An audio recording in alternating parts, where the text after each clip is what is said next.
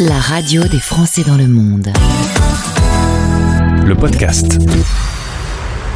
Mon invité, Rita, a connu euh, des expériences euh, à travers le monde, des expériences qui l'ont enrichi sur un point de vue euh, humain, culturel, linguistique. Tout se passait très bien, et puis un jour, il y a eu un petit accro, et comme sur la radio des Français dans le monde, on veut partager les expériences, les bonnes comme les mauvaises. Rita a accepté de témoigner sur cette antenne. Rita, bonjour. Bonjour Gauthier. Content de faire ta connaissance. Tu es originaire de Tournai, en Belgique, pas très loin de là où se trouvent nos studios. Tes parents sont franco-belges. Assez vite, tu t'es dit que tu allais euh, quitter ta Belgique natale? Oui, c'est vrai que euh, dans le, plat pays, j'avais, euh, je m'ennuyais peut-être un petit peu et puis j'avais envie, surtout, j'avais une immense soif de connaître le monde et d'aller au contact des autres, des autres cultures. Euh, mon doctorat, je l'avais fait sur la thématique de la découverte de l'autre. Donc voilà, j'étais un petit peu comme euh, le héros du Tour du monde en 80 jours. Je voulais parcourir le monde, aller connaître euh, les autres et, et, revenir un jour dans ma maison avec plein de souvenirs, un peu comme un sanctuaire. Voilà. Alors en l'occurrence, tu vas faire des études dans le domaine de, l'international. Donc tout euh, te menait vers euh, le fait de vivre à l'étranger. Chose faite avec une expérience en Allemagne pour commencer? C'est ça, en Allemagne euh, où j'étais professeur à l'université. Donc là, j'étais pas dans l'administration comme je l'ai été par la suite. Et j'ai passé là-bas huit années magnifiques j'ai juste rencontré un questionnement que sans doute beaucoup d'expatriés euh, rencontrent. À un moment donné, un deuil dans la famille de quelqu'un qui est très proche, tu n'es pas là, et puis tu te demandes euh, finalement où est ta place. Alors c'est une euh, une chose importante parce que notamment il y a eu la période du Covid qui a été assez terrible lorsqu'on était loin de ses proches. là tu me prends un cas concret d'une situation où on regrette d'être loin de sa famille? Alors, je ne sais pas si j'ai regretté d'être loin parce que l'Allemagne, c'est pas si loin que ça de, chez nous. En revanche, j'ai regretté de ne pas être là à l'instant où j'aurais dû être là. Mhm. Et c'est vrai que le, résultat a été que j'ai réintégré euh, l'administration nationale et que j'ai poursuivi ma carrière, mais plutôt au pays, mais pas pour longtemps. Alors tu as travaillé donc en effet dans la diplomatie européenne, une bonne expérience euh, qui restait quand même un peu dans le périmètre de l'international. Oui, tout à fait. Alors, ils m'ont même fait le coup de m'envoyer en Bosnie pendant la guerre. Donc, tu vois, je ne suis pas toute jeune. Mais euh, malgré le contexte de guerre, si tu vas à la rencontre de l'autre et si l'autre euh, t'accueille, eh bien, euh, malgré un contexte euh, très très dur, tu peux avoir une expérience d'expatrié finalement humainement très riche et très belle. C'est quoi tes meilleurs souvenirs des rencontres, de la nourriture, des façons de vivre, des façons de voir la vie? Je pense que les meilleures rencontres étaient plutôt intellectuelles et je suis une cinglée des langues, alors j'adore apprendre la langue des autres je les collectionne. Et euh, c'était plutôt, oui, au niveau culturel et intellectuel, euh, c'est vrai que les Allemands, par exemple, m'ont conduit dans un restaurant où ils m'ont fait manger et ils m'ont dit euh, on va voir comment vous acceptez l'autre dans votre assiette. Ah ouais, ah, c'est drôle ça. et je me suis régalée, donc voilà, la, la, la, vitre était brisée. mais c'est vrai que beaucoup d'expatriés autour de moi euh, s'intéressent aussi à la dimension culinaire, etc. Mais c'était pas ma, ma priorité. C'est vrai que j'adore euh, euh, goûter à, toutes les saveurs qu'on me présente et je suis vraiment pas fermée, mais c'était pas ça ma priorité. Ma priorité, elle était littéralement intellectuelle. Quelle est l'histoire de ce pays Quelle est l'histoire de ces gens L'histoire des mentalités, leur culture, leur histoire. Voilà. Alors un jour, euh, une possibilité d'aller vivre une nouvelle aventure dans un pays européen. Et puis euh, il fait beau, on n'a pas de raison de se plaindre, le décor est sympa. Euh, sur le papier, tout devrait bien se passer, Rita. Alors oui, sur le papier, tout devrait bien se passer. Puis dans la tête de mes amis aussi, quelle chance tu as d'aller là-bas. Il y a les palmiers, la mer, comme tu dis. Hein. Et j'avais un, un, bureau magnifique dans un palais du XVIIIe siècle. Que rêver de mieux? Et puis, je me suis heurtée à quelque chose de totalement inattendu pour un pays européen au XXIe siècle. Je me suis heurtée au racisme. Alors, du racisme, euh, une sorte de je suis pas à ma place, pas au bon moment, de la perte de poids, un peu de tristesse et un mal-être qui a commencé euh, à durer dans le temps. Euh, tu as senti le, truc arriver comme un tsunami ou ça a été tout doucement?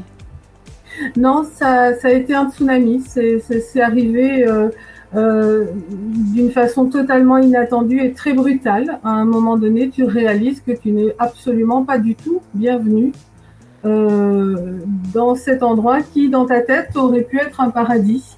Alors ça, c'est un préjugé, tu vois. C'est jamais très bien de d'expatrier nos préjugés, mais c'est vrai que je suis arrivée avec le préjugé que euh, tout allait aller très très bien puisque c'était un beau pays avec voilà et j'avais tout fait pour m'intégrer. J'avais, je, parle le portugais, je connaissais l'histoire, l'histoire politique qui était nécessaire aussi euh, pour mener à bien mes travaux. Et puis voilà, tout à coup, tu te sens complètement rejeté, tu n'as pas ta place. Euh, et le problème, c'est que tu ne peux rien adapter parce qu'on te rejette juste parce que tu n'es pas né dans le pays et que tu n'as pas la nationalité de ce pays. Et tu as appelé ça le syndrome de l'expat. Alors, c'est pas moi qui ai appelé ça le syndrome de l'expatrié, c'est plutôt les, psychologues qui se sont spécialisés dans la, discipline. Euh, effectivement, euh, c'est un syndrome où le questionnement n'est plus euh, est-ce que je suis à ma place, mais plutôt comment je vais faire pour rentrer.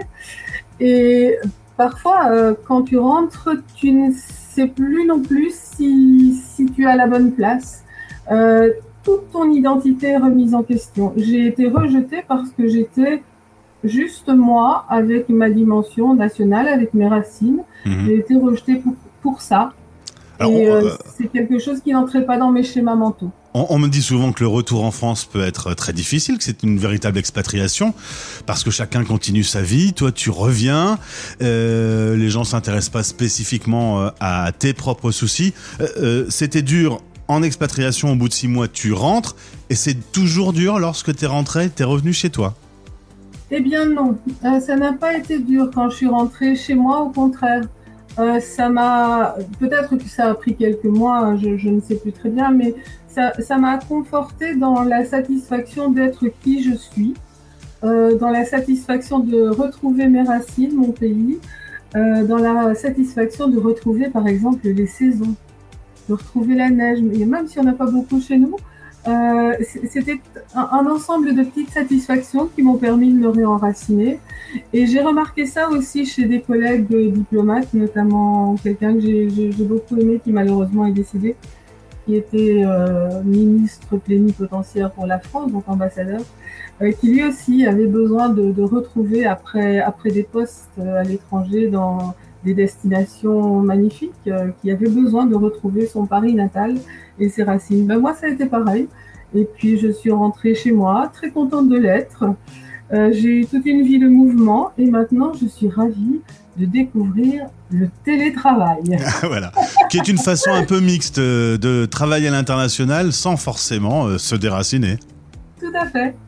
Euh, petite euh, chose dans ta famille, euh, ta sœur, elle est expat depuis 20 ans à Londres. Elle a jamais connu la, même chose? Vous en avez parlé de, ce syndrome de l'expat? Alors ma sœur, oui, on en a parlé. ma sœur, elle, elle est restée tout le temps, tout le temps à Londres. Donc elle a quitté la France, le nord de la France, pour aller en Angleterre. Et elle y est restée tout le temps, mais elle a quand même fait une tentative de se euh, réenraciné en France et ça n'a pas fonctionné. Euh, on a une autre sœur qui, elle, euh, n'a jamais quitté la région lilloise. On a un frère qui, lui, est parti s'expatrier en Suisse.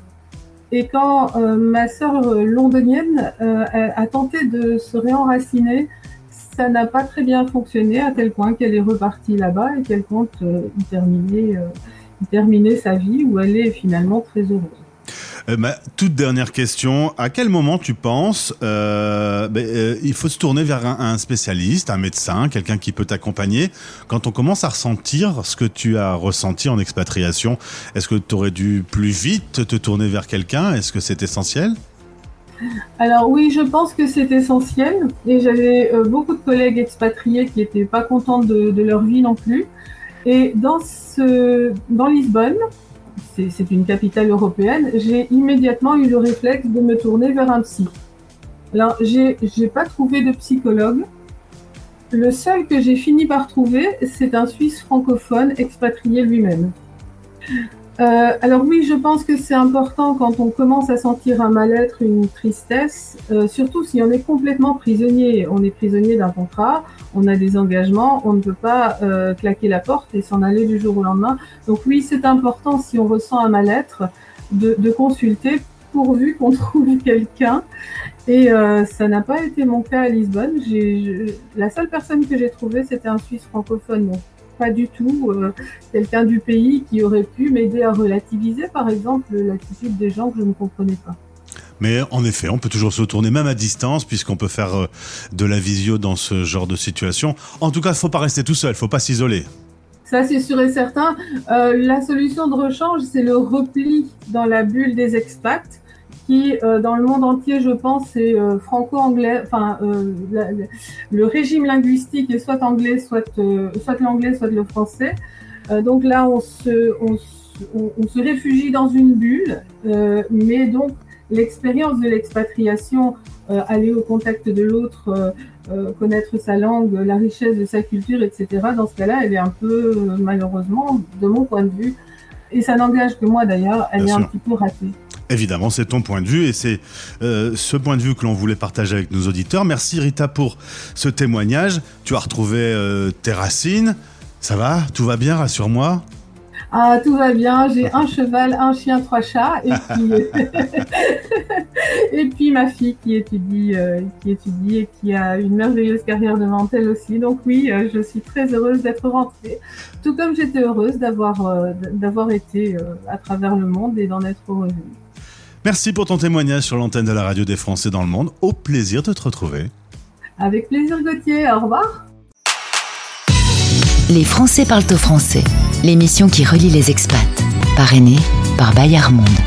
Suivez Bayard Monde sur Instagram.